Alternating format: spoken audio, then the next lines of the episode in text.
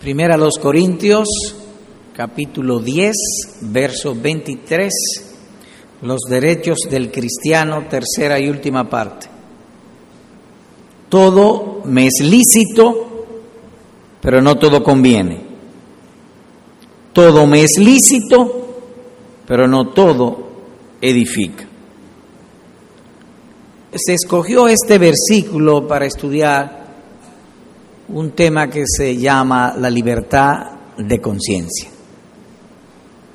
Y entendemos que este versículo resume ese tema en particular, el cual el apóstol Pablo trata en, los en el capítulo 8, capítulo 9 y capítulo 10 de esta carta. Y, y, y esa es la razón de este versículo. Y para estudiar, como se ha dicho, el tema de la libertad de conciencia. ¿Qué significa eso de libertad de conciencia? Que el creyente, y aún todos los hombres, creyente o no creyente, tiene libertad de hacer todo aquello que Dios no ha prohibido. Dios prohíbe el pecado, Dios prohíbe la maldad, Dios prohíbe la iniquidad. Pero todo lo que no caiga dentro de esas categorías, el creyente tiene libertad de hacer. Así que nos referimos a cosas que no tienen moralidad en sí. Por ejemplo, el alcohol o el vino. Tomemos una copa de alcohol o de alguna bebida fermentada, que todas tienen alcohol. La ponemos en un vaso, no tiene moralidad, eso ni es bueno ni es malo, eso es una criatura cualquiera.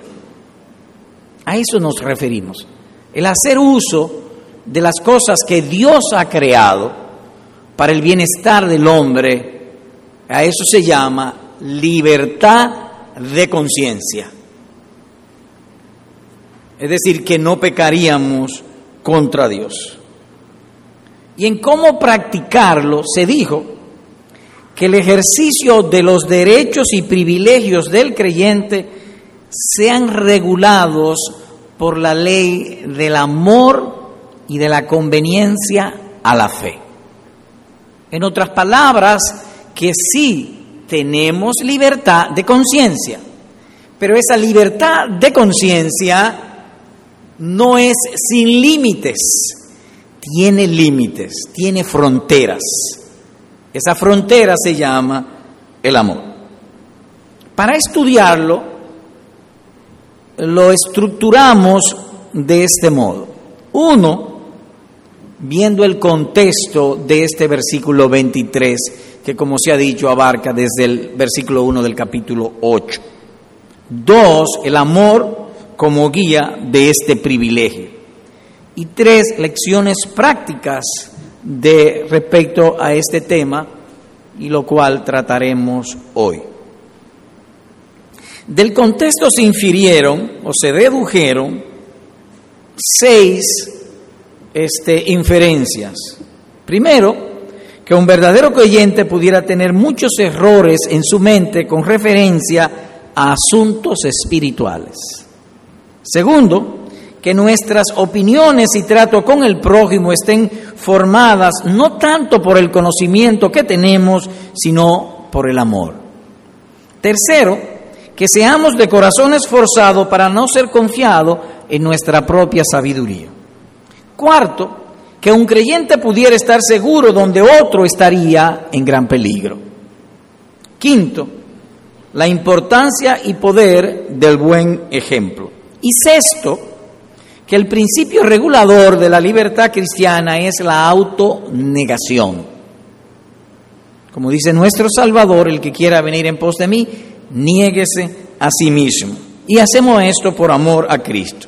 Y en esa parte se tocaron cuatro áreas generales con abundantes particulares. Modas, fiestas, bebidas y diversiones. Luego empezamos lo tocante al amor como la guía del privilegio. Y para iniciar ese segundo encabezamiento, se enfocó el versículo. Todo me es lícito, pero no todo conviene. Todo me es lícito, pero no todo edifica. Así que la libertad de conciencia tiene una extensión. Todo que no tenga moralidad me es lícito. Sería la idea, la extensión. Pero también el escritor divino le pone una limitación que convenga o edifique. Hazlo si te conviene. Y te conviene si edifica la fe. Sería la idea. También se dijo, como una regla práctica en el uso o en el ejercicio de la libertad de conciencia, hacer estas dos preguntas. ¿Puedo hacer esto en toda ocasión? Y segunda pregunta, ¿puedo hacer esto en esta ocasión? ¿Puedo beber vino? Sí. ¿Puedo beber vino en esta ocasión? Es decir, pudiera haber un hermano que entienda que el beber vino es pecado. Entonces, aunque en general puedo hacerlo por mi libertad de conciencia, en ese particular o circunstancias no debo hacerlo por amor a Cristo y por amor a mi hermano. Hasta ahora es todo lo que, en resumen, se ha visto. Así que empecé, continuemos con el amor como la guía del privilegio. Ese punto se empezó y hoy continuaremos y, finalizaremos también, eh, Dios mediante, el tercero encabezamiento. Ahora bien, antes de ver el amor como guía de este privilegio, cuando dimos el ejemplo de esas dos preguntas, en el caso específico del vino, nótense que fue el amor que dice, no, no lo haga porque puede ser tropiezo al otro. El amor a Cristo, el amor a mi hermano, pone la regla, me guía, me controla, me limita. Puedo hacerlo, pero esta circunstancia, el amor me pone límites. Así que antes de entrar en los en algunos aspectos particulares de la regla del amor, nos ha parecido necesario hacer dos preguntas. Dos preguntas haremos. ¿Qué significa edificar? Esa es la primera. Y la segunda, ¿cuáles son las causas de errar en el uso de la libertad de conciencia? Hay un dicho que dice que si nosotros vamos a resolver un problema, tan pronto encontramos la causa, tenemos el 50% de la solución. Imagínese que usted llega a su casa inundada de agua, pero usted no sabe de dónde sale el agua. Pero tan pronto usted ve el sitio de donde está saliendo el agua, ya la, por así decirlo, la mitad de la solución está a la mano. Entonces tenemos que averiguar cuáles son las causas de este mal. Y nos será más fácil corregir. Así que hagamos estas dos preguntas. ¿Qué significa edificar? Bueno, antes de responder, notemos que la conveniencia para hacer algo que sea lícito, algo lícito, no pecaminoso, ni que ponga en riesgo, ni que me ponga en una tentación.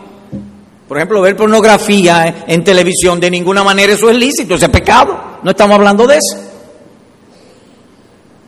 O usar una mujer que use ropa indecorosa o indecente, sin pudor. Eso es malo, eso no estamos hablando de eso. Estamos hablando de cosas que son lícitas, que no tienen moralidad en sí. Así que edificar es que edifique la fe. Ese es el asunto. Es conveniente que edifique la fe. Dios me ha puesto en este mundo para que siembre para lo espiritual y coseche en la vida eterna. Así que yo debo tratar de hacer todo lo que sea eficaz en la fe, que sea de provecho a mi alma y de beneficio también a mi prójimo, que contribuya a la paz y a la unidad de la iglesia y sobre todo al propósito de Dios en salvarnos, y en este caso en particular, salvarnos del dominio del pecado.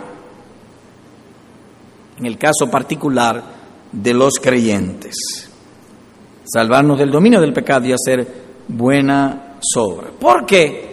Porque la iglesia no solamente es un refugio, la iglesia es además, amados hermanos, un hospital.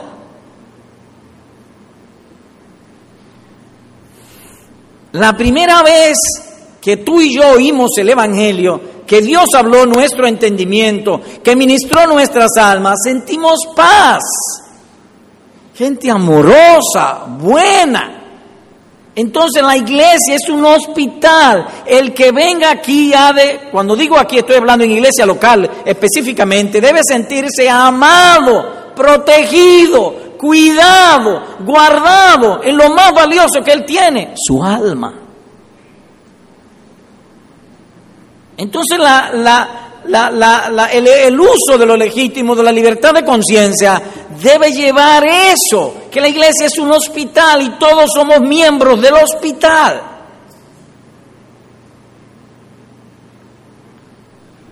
Dice la escritura que hacerlo todo para la edificación del cuerpo de Cristo, dice Efesios 4:11.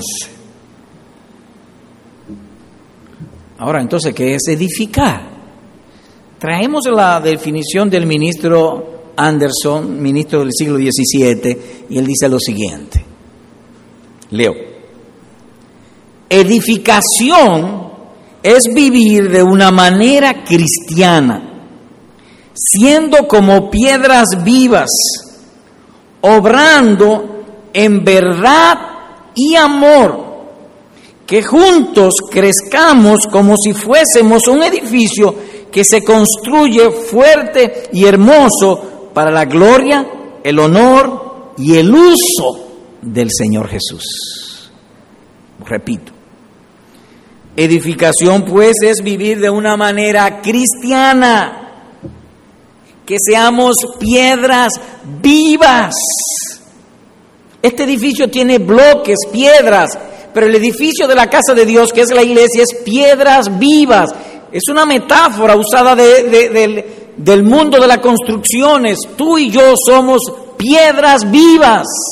Entonces la edificación es eso, que mi vida, mi forma de hablar, de conducirme, contribuya a que el otro sea más eficaz en ser una piedra viva dentro de la iglesia. Que crezcamos juntos como si fuésemos un edificio que se construye fuerte y hermoso para la gloria, el honor y el uso del Señor Jesús. Y en esto un buen ejemplo tiene un poder tremendo. Cuando cedemos nuestros privilegios para que el prójimo sirva mejor y sin tropiezo en la casa de Dios.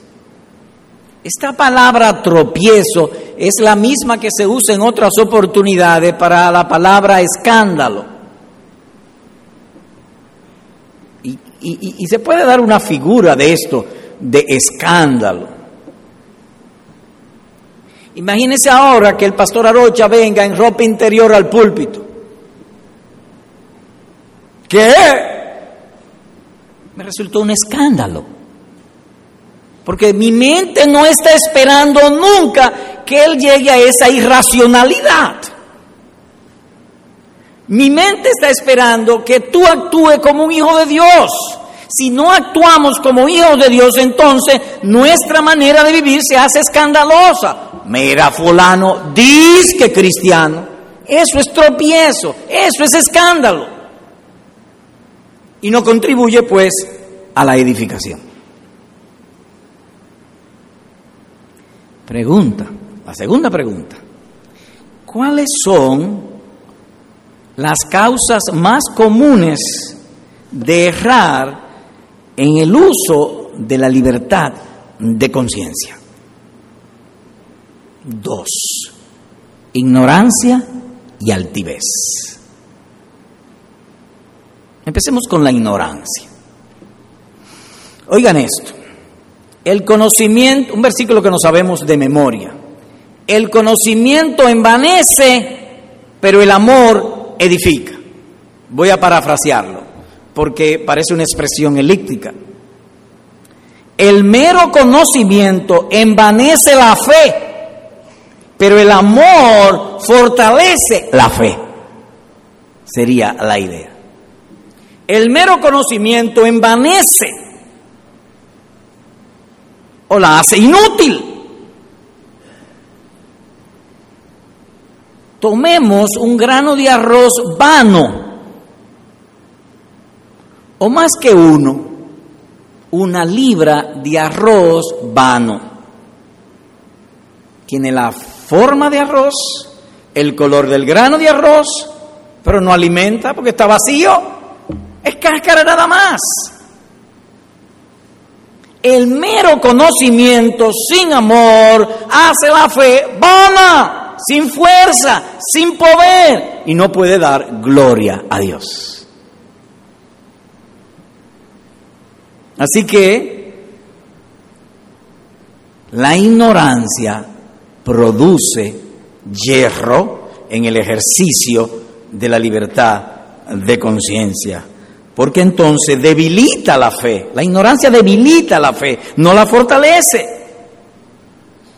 Sería una fe intelectual, no espiritual, porque no envuelve todo el ser, nada más toca la cabeza o el cerebro, por así decirlo. Entonces, ¿qué es ignorancia? He aquí la definición. Ignorancia es debilidad de juicio y consiste en una disociación entre el entendimiento y los afectos del individuo. ¿Cómo te dice? Una disociación entre lo que él entiende y sus afectos. Está separado. Una ilustración.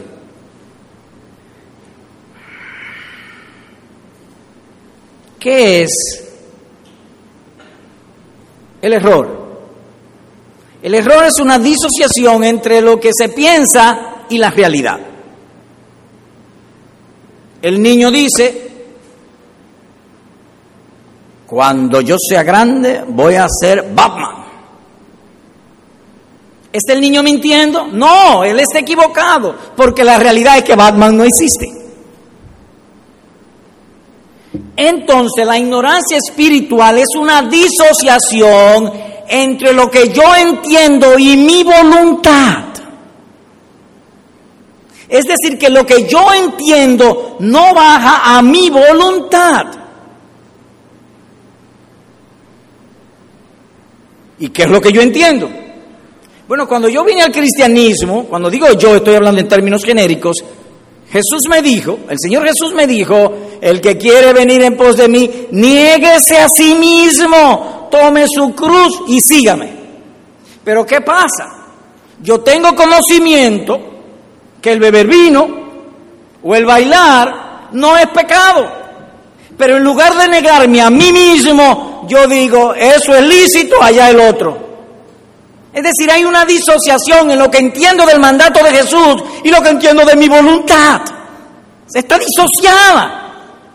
Esa es la causa más frecuente para hacer tropezar al hermano en aquello de la libertad de conciencia. La Biblia habla y aquí esto lo voy a decir con cuidado, pero es la escritura que lo dice. Sí, pero aun cuando diga la escritura, la gente a veces no separa al que lo dice de la escritura y creen que eres tú. Bueno, voy a correr riesgo. El apóstol Pablo refiere que para los tiempos del fin, no pocas mujeres serán presas de esta falacia, de esta ignorancia. Óiganlo. Estas siempre están aprendiendo y nunca pueden llegar al conocimiento de la verdad, según a Timoteo capítulo 3, verso 7. Hay gente que aprende y aprende y aprende, pero nunca llega al conocimiento de la verdad. Imaginemos un individuo, oye mucho, lee mucho, estudia mucho, pero no tiene discernimiento para separar la verdad del error. ¿De qué le sirve el conocimiento? Para llenar la cabeza. Eso llamamos ignorancia espiritual. Hay una disociación.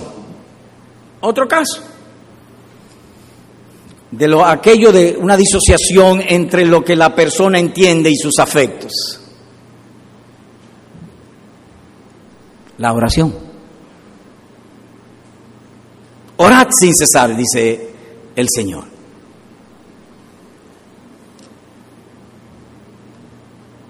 Hay una persona que ora sin cesar. Él tiene la bendita experiencia de muchos casos, muchos casos, donde él tuvo una necesidad, o un problema, o una tentación, oró a Dios y Dios le respondió. Él oró en privado y Dios le respondió en público.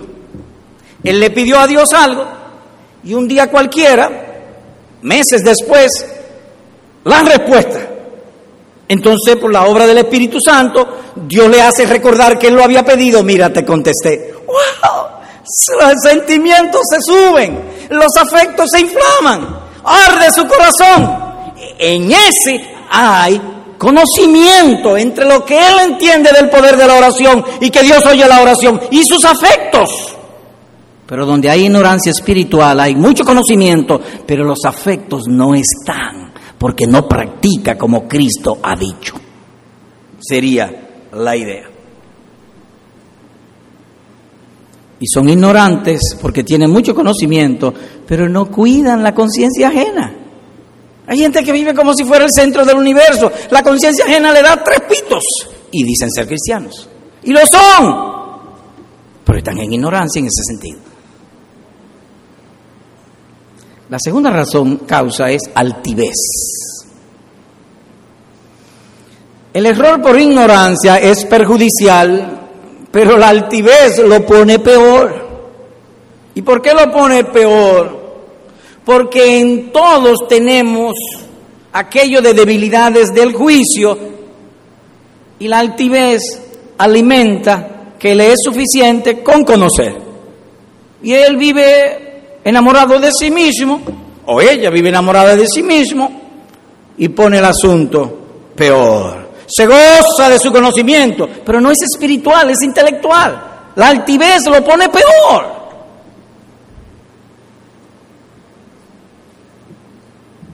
Que un hombre chiquito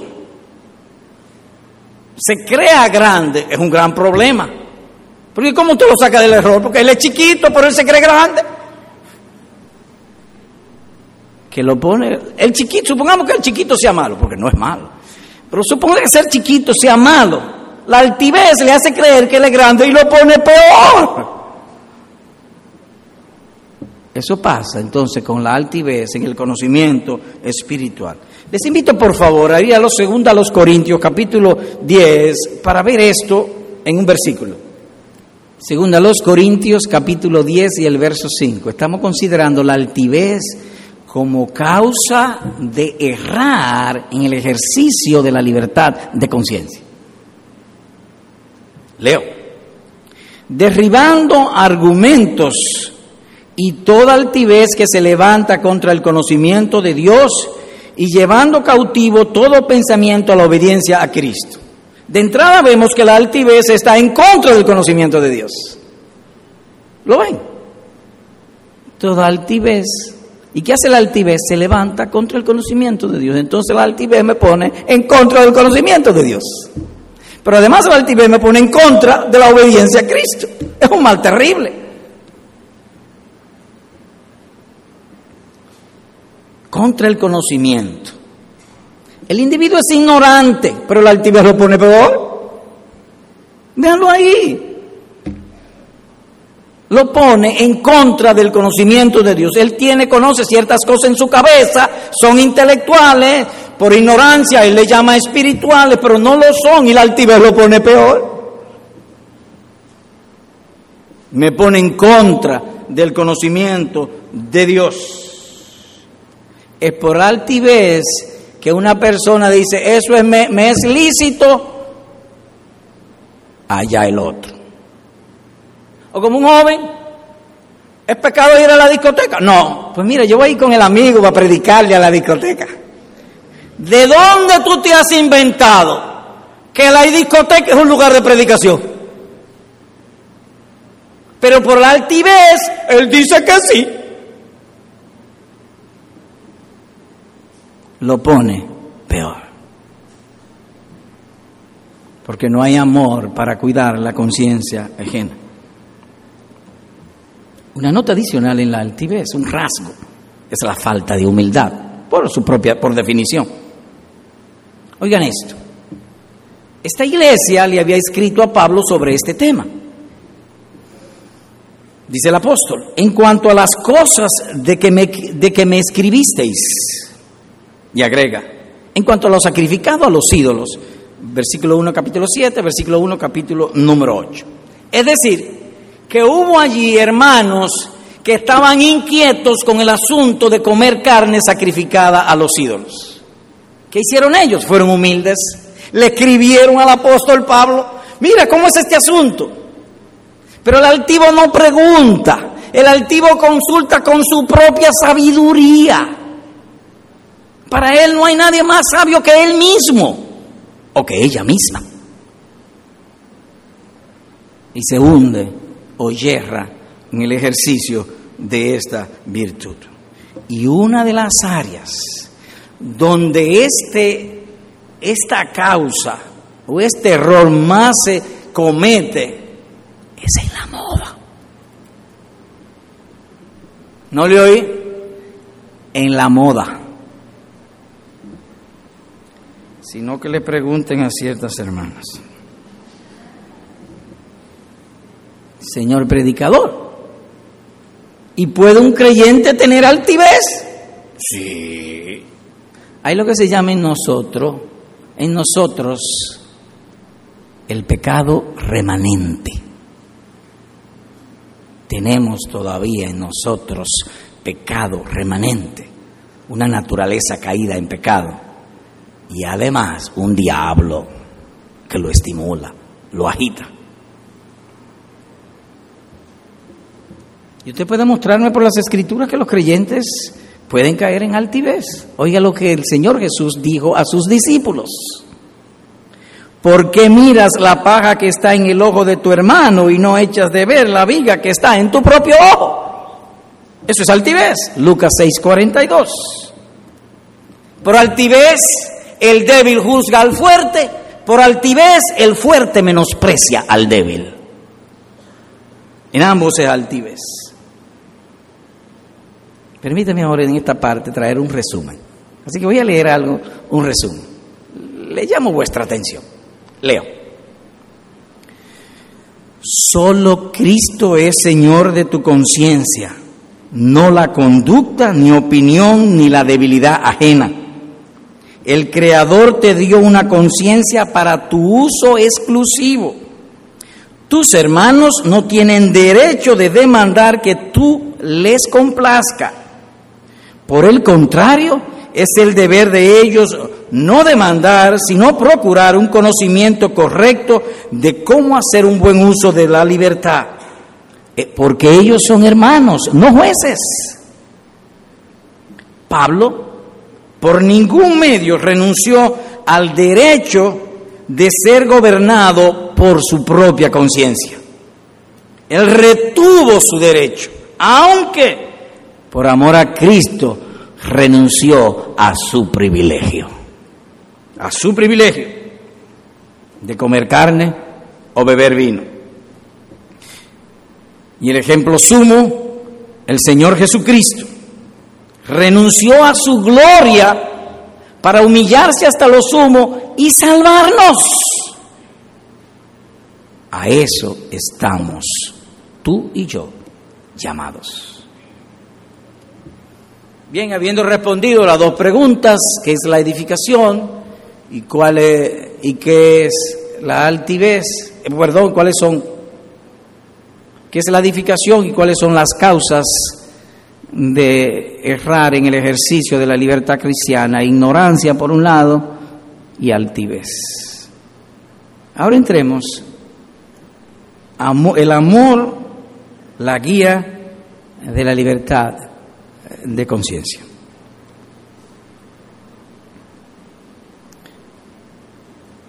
Mira, eso que está parado ahí, a mi izquierda, eso se llama columna. Las que están acostadas, ahí sí, eso se llaman vigas. Y eso que está ahí se llama techo. Las partes más fuertes de este edificio son las columnas. Nota tú que las columnas sostienen las vigas. Las vigas sostienen la pared, la ventana y el techo. Asimismo es en la vida cristiana. Los fuertes sostienen a los débiles. Ese es el mandato de Cristo. Así hemos nosotros de vivir. Óyelo escrituralmente. Sobrellevad los unos las cargas de los otros y cumplid así la ley de Cristo. Solamente que no uséis la libertad como ocasión para la carne, sino servíos por amor los unos a los otros. Gálatas 6, 2, 5, 3. Hermano, quizás tú seas suficientemente fuerte en tu conocimiento para usar cierta moda, beber alcohol, bailar, visitar una discoteca o cualquier otra cosa y no pecar en tu corazón. Quizás tú tengas conocimiento y sea fuerte, pero la fortaleza no la midas tú mismo. La fortaleza se mide como Cristo la ha establecido que uno pueda, aunque no renuncie al derecho que tiene de ser gobernado por su propia conciencia, por amor a Cristo y a mi hermano, yo renuncie al privilegio. ¿Y qué es el privilegio? Que renuncie a la moda, que renuncie al alcohol, que renuncie al baile, que renuncie a la discoteca o a cualquier otra cosa. Por amor a mi Señor, para yo ser fuerte y sostener a los débiles.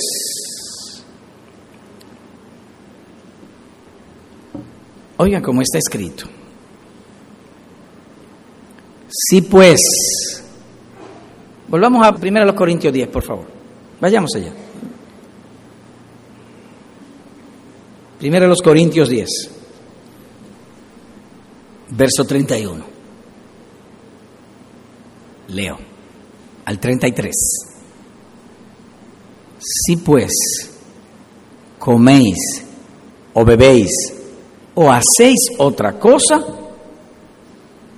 miren ustedes que está hablando de, no está hablando de, de, de cosas prohibidas por las escrituras, está hablando de la libertad de conciencia, comer, beber u otra cosa, lo que sea.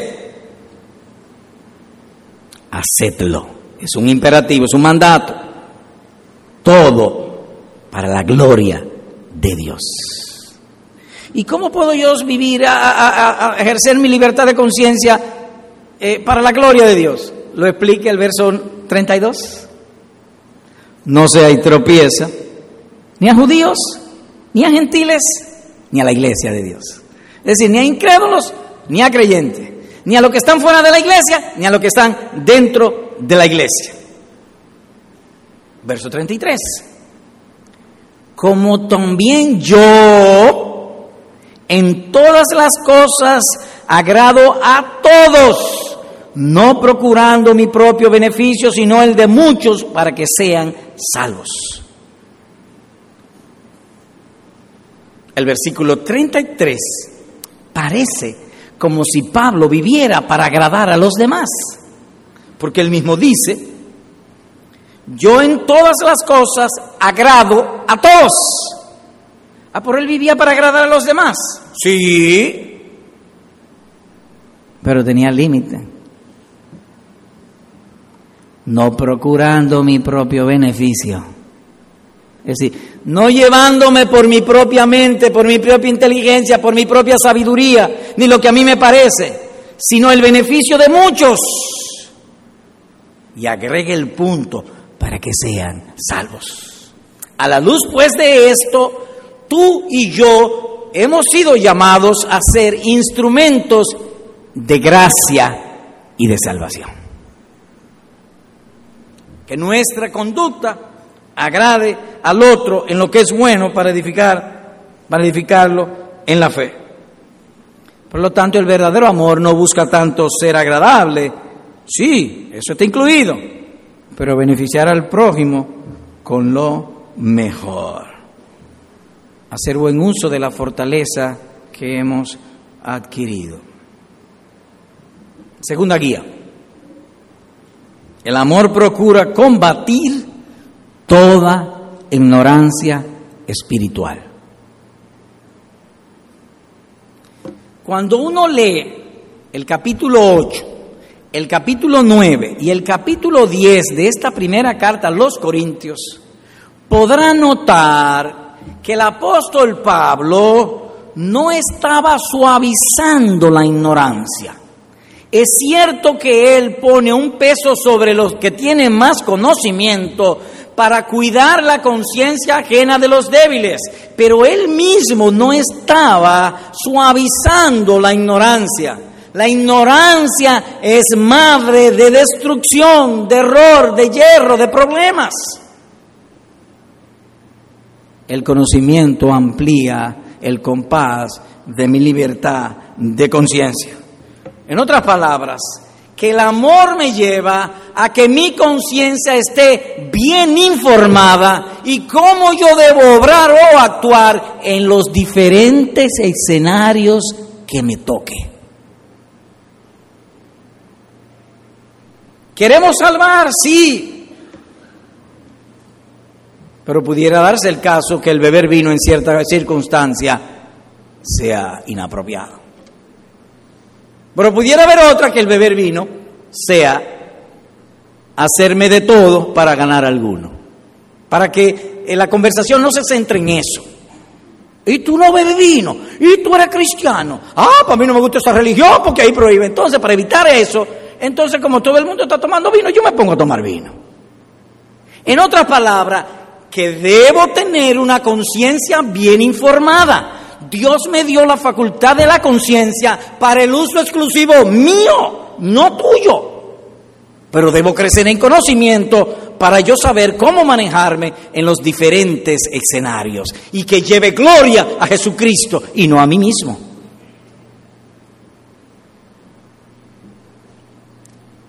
Oiga esto. Los que los gentiles sacrifican, dijo el apóstol Pablo, a los demonios los sacrifican y no a Dios, dice el versículo número 20 de este mismo capítulo. De manera que Pablo está dando prueba de su gran conocimiento. Él dijo, mire, un ídolo nada es, no es a los ídolos que ellos están eh, agradando esa gente que sacrifica a los ídolos, es a los demonios. En este mundo nada más hay dos potestades posibles, Dios o el diablo, no hay otra. Pablo entonces está claro en el conocimiento que él tiene y él dice que es a los demonios.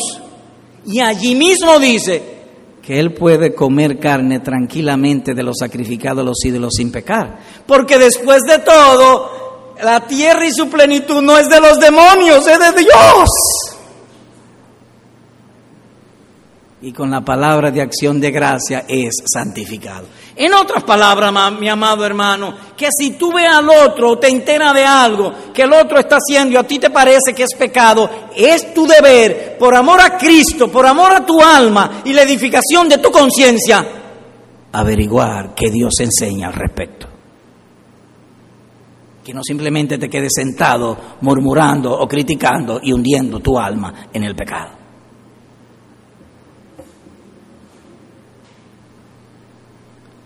Oiga esto. Cada uno esté plenamente convencido en su propia mente. Pero tú, ¿por qué juzgas a tu hermano? Él no suaviza la ignorancia. Él dice, cada uno esté plenamente convencido, fájate a estudiar, fájate a obedecer, fájate a orar y a pedir a Dios que te haga crecer en la gracia y el conocimiento, a obedecer su palabra, su voluntad, para que no haya ignorancia espiritual en tu conciencia. ¿Por qué juzga pues a tu hermano? Él no es tuyo, Él es de Cristo. Pero el hermano también debe cuidar que su conducta no haga tropezar al otro. El punto que quiero decir es, lo que dije hace un rato, que Pablo no suaviza la ignorancia, la presenta como un mal. Hay que ser condescendiente, pero es tu deber crecer en la gracia y en el conocimiento del Señor Jesucristo. Eso es amor. A eso me refiero. En otras palabras, el mandato es a cultivar una conciencia educada o iluminada bajo la luz del Evangelio. Tercero, el amor benevolente es el alma, el corazón, la médula, el centro de la libertad de conciencia. ¿Qué es el amor benevolente? Esto.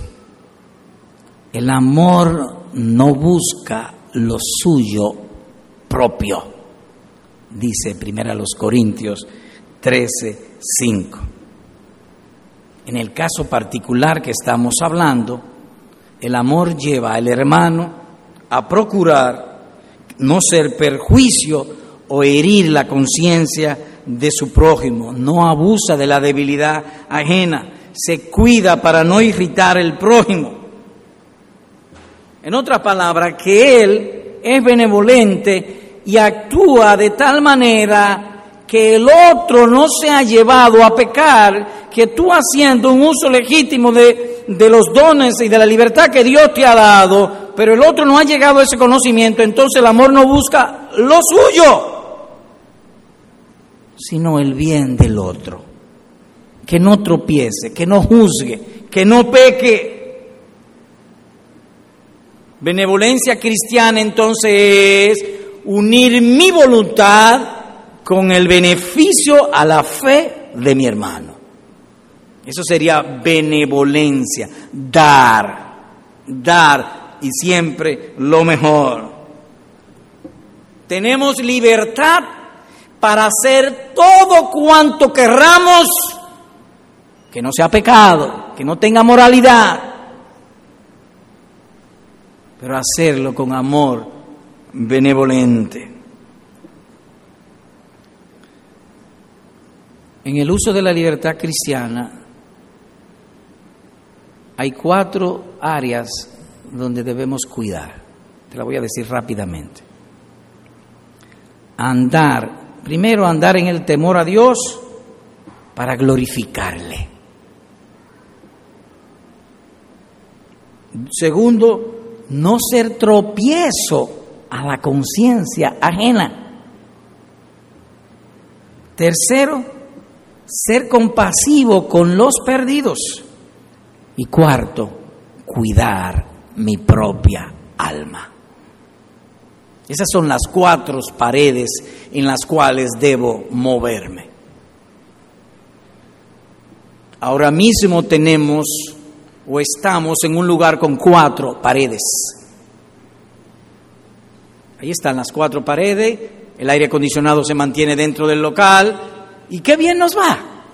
Estamos agradados, este, hay energía eléctrica, nos gozamos, estamos dentro de cuatro paredes.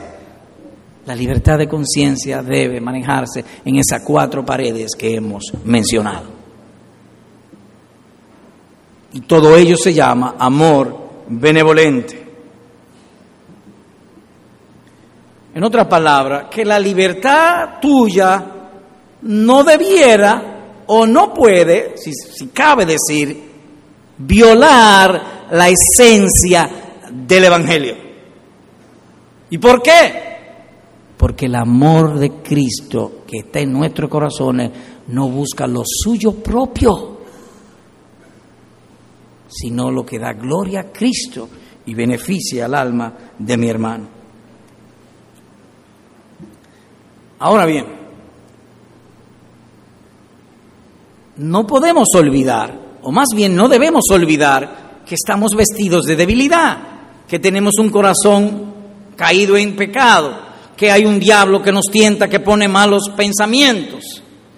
Y en este sentido, hay algo que el enemigo suele hacer y nuestra sabiduría carnal también usualmente tiende a haber perjuicio en obedecer la palabra de Cristo. Pero a eso salimos al frente. Jesús dice, dichoso, bienaventurado quien no ve perjuicio en mí.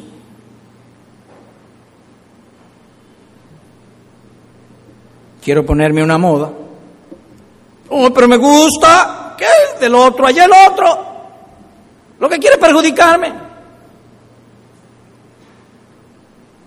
En otras palabras, que vino a mi conciencia, mira, eso puede ser tropiezo a tu hermano.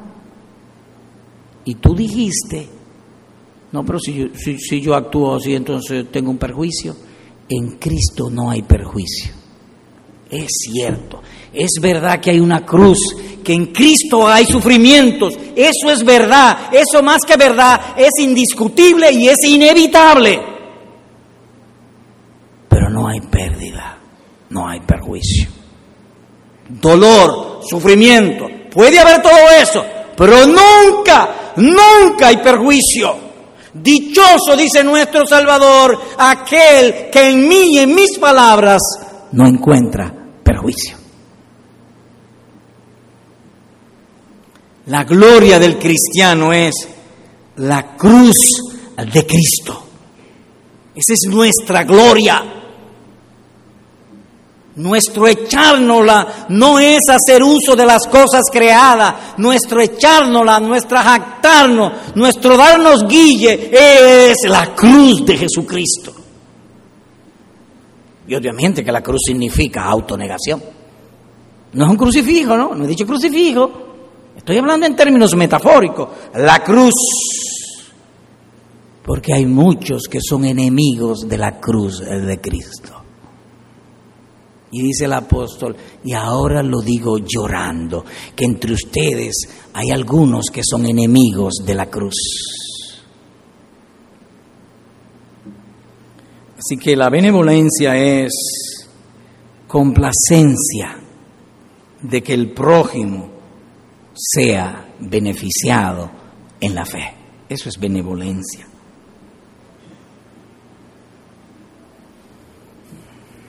Te pregunto, ¿qué unió tu alma con Cristo? La fe. Mediante la fe, que es un don de Dios, mi alma es nacida de nuevo y unida con Cristo, a tal punto de que aún un verdadero creyente, aún quiera irse del Evangelio, Cristo no lo dejará ir y lo preservará para gloria eterna. Es la fe que hace eso. El amor es lo que me une con mis hermanos y el cuerpo de Cristo. Procura pues que tú no seas unido a otro cuerpo porque el cuerpo de Cristo nos une unos a otros en el amor, no en otra cosa. No en la afinidad siquiera. Benevolencia pues es que de manera real y sincera se ocupa del bienestar ajeno. En este sentido, la salud, espiritual de la iglesia en cada uno aporta para el cuido y bienestar del otro y este aporte trae como fruto que la unión haga la fuerza para producir un bien común en fe y amor para la gloria de Dios. Lecciones prácticas sobre esta libertad. Uno, hermano, tú estás llamado a ser miembro del cuerpo de Cristo, por tanto no debe buscar solo lo tuyo propio, sino lo del Señor. Hay un interés en todos los creyentes y es la edificación mutua. Y es el amor que nos pone a preferir el bien del otro que el mío. Oigan esto, oigan esto. Cuando yo pongo el bien mío de primero, aparentemente me beneficio, pero no da gloria a Dios. Pero cuando yo pongo el amor al prójimo, perdón, el beneficio del prójimo primero que el mío, por amor a Jesucristo, eso da gloria a Dios. Y todo lo que obtenga pasa a ser de mi propiedad. Es por eso que Apocalipsis dice, dichosos los que mueren en Cristo, porque sus buenas obras con ellos siguen. Solamente esas obras sacaremos de este mundo. Por lo tanto, procuremos la edificación mutua. ¿Estás tú haciendo así? No. Para eso vine aquí, para ser instruido. Bien, pues sigamos. Para ser instruido. El punto es que sería monstruoso que un hombre diga, que el Espíritu de Dios está en él, el Espíritu de Cristo lo gobierna, que esa misma persona conozca de los deleites que hay en obedecer y amar al Señor Jesucristo y él no quiera transmitirlo a los otros. ¿Y cómo se transmite, se transmite eso? Bueno, como hemos dicho, ejerciendo adecuadamente la libertad cristiana. Y bíblicamente dice así no considerando cada cual solamente los intereses propios, sino considerando cada uno también los intereses de los demás. Filipenses capítulo 2, versículo número 4. Hermano amado, procura que lo que tú conoces de la Biblia y tu conducta no vaya por caminos diferentes. Si yo conozco mucho, pero tengo ignorancia espiritual, la Biblia va por ese lado, pero mi conducta va por el otro. Procuremos. Y ese es el propósito de la predicación y traer las enseñanzas de las Santas Escrituras, que la luz del Evangelio sea la que dirija mi paso y haya un solo camino, una sola vía, la que Cristo ha establecido. Segundo, Hermano, si Dios te ha dado un buen entendimiento de la Biblia, úsalo en amor, cuidando la conciencia ajena. Es una práctica, una buena práctica, que cuando nosotros leemos las escrituras, identificarnos de algún modo con los personajes envueltos en la lectura que estamos leyendo, desechar lo malo e imitar lo bueno. En estos pasajes que hemos leído, hemos visto tres grupos. Los que tenían conocimiento, pero no tenían amor. Los que no tenían conocimiento y querían enseñorearse sobre la conciencia de su prójimo, trazándose lo que debía hacer. Y un tercero, el apóstol Pablo, que en conocimiento se negaba a sí mismo para que los otros fuesen salvos. Entonces, al llegar aquí, no imitemos el mucho conocimiento sin amor de algunos allí entre los corintios. Tampoco copiemos aquellos que eran débiles y juzgaban a los otros, o criticaban a los otros, o murmuraban a los otros. Imitemos al apóstol Pablo. Y él lo dice bien claro. Yo no comeré carne, ni beberé vino, ni nada en que mi hermano tropiece o se ofenda. ¿Tienes tu libertad para hacer un uso inocente de la moda, del baile, del alcohol, de un día visitar la discoteca y no, y tu corazón no pecar, sí, de las diversiones, sí, tú tienes libertad para todo eso. Pero no olvide esto, amado hermano, que tú no vives en Noruega, allá nadie te conoce, tú vives en Santiago, aquí todo el mundo te conoce. Y cuando digo todo el mundo estoy hablando en términos hiperbólicos. Estoy diciendo que siempre va a haber gente que te conozca. Y en el uso de tu libertad tú puedes hacer que otro tropiece o se ofenda o si es un incrédulo, alejarlo del Evangelio. Dios perdone todos nuestros pecados en ese sentido y sean estas verdades para ayudarnos a vivir agradando a quien profesa amar nuestro corazón al Señor Jesucristo. Dios nos ayuda. Por eso siempre hazte estas dos preguntas. ¿Puedo yo bailar? Sí, si tú estás en Noruega, que nadie te conoce, baila. Baila con tu esposa. Con tu esposa, he dicho. Pero tú no estás en Noruega, tú estás aquí. Cuídate. Ah, pues me voy a vivir para Noruega, pues vete.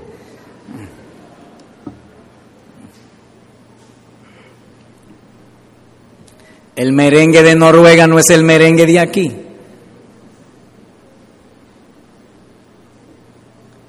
Para la gente de Noruega, ese señor predicador, ¿y dónde queda eso, Noruega? Lejísimo. Eso queda al norte de Europa ya. Yo creo que ningún noruego ha venido nunca a este país, ningún dominicano quizás haya ido a Noruega. De tan lejos que eso queda. hablan un idioma rarísimo. Si la gente de Noruega oye el merengue, le parece una danza. Eso es del África, dirán. Ajeno. Pero para ti no. Cuídate pues. Tercero, hermano, considera la importancia que tiene para tu paz crecer en el conocimiento espiritual. Oye esto. ¿Qué fue lo que usted dijo? La importancia que tiene para tu paz y para ejercer libertad con paz el crecer en el conocimiento espiritual, en combatir la ignorancia espiritual. Oye este versículo. Dichoso el que no se condena a sí mismo en lo que aprueba. Dice Romanos capítulo 14, versículo número 22. Dichoso el que no se condena a sí mismo, es decir, el que no amarga su vida a sí mismo en lo que aprueba. Eso significa que tú puedes hacer cosas que sean legítimas, lícitas y al mismo tiempo amargar tu vida. Pero también puede hacer cosas que sean malas y a ti parecerte que sean buenas. Ambos extremos atentan contra tu paz mental, contra la tranquilidad de tu corazón. Por lo tanto, procura crecer en el conocimiento y en la gracia de nuestro Señor Jesucristo. Dicho de otro modo, que lo que defina bueno o malo no sea tu propio conocimiento, la educación que adquiriste en la escuela o en la universidad, sino la palabra de Dios.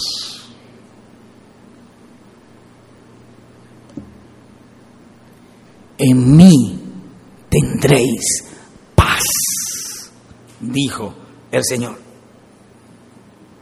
Por tanto, haz el esfuerzo legítimo diligente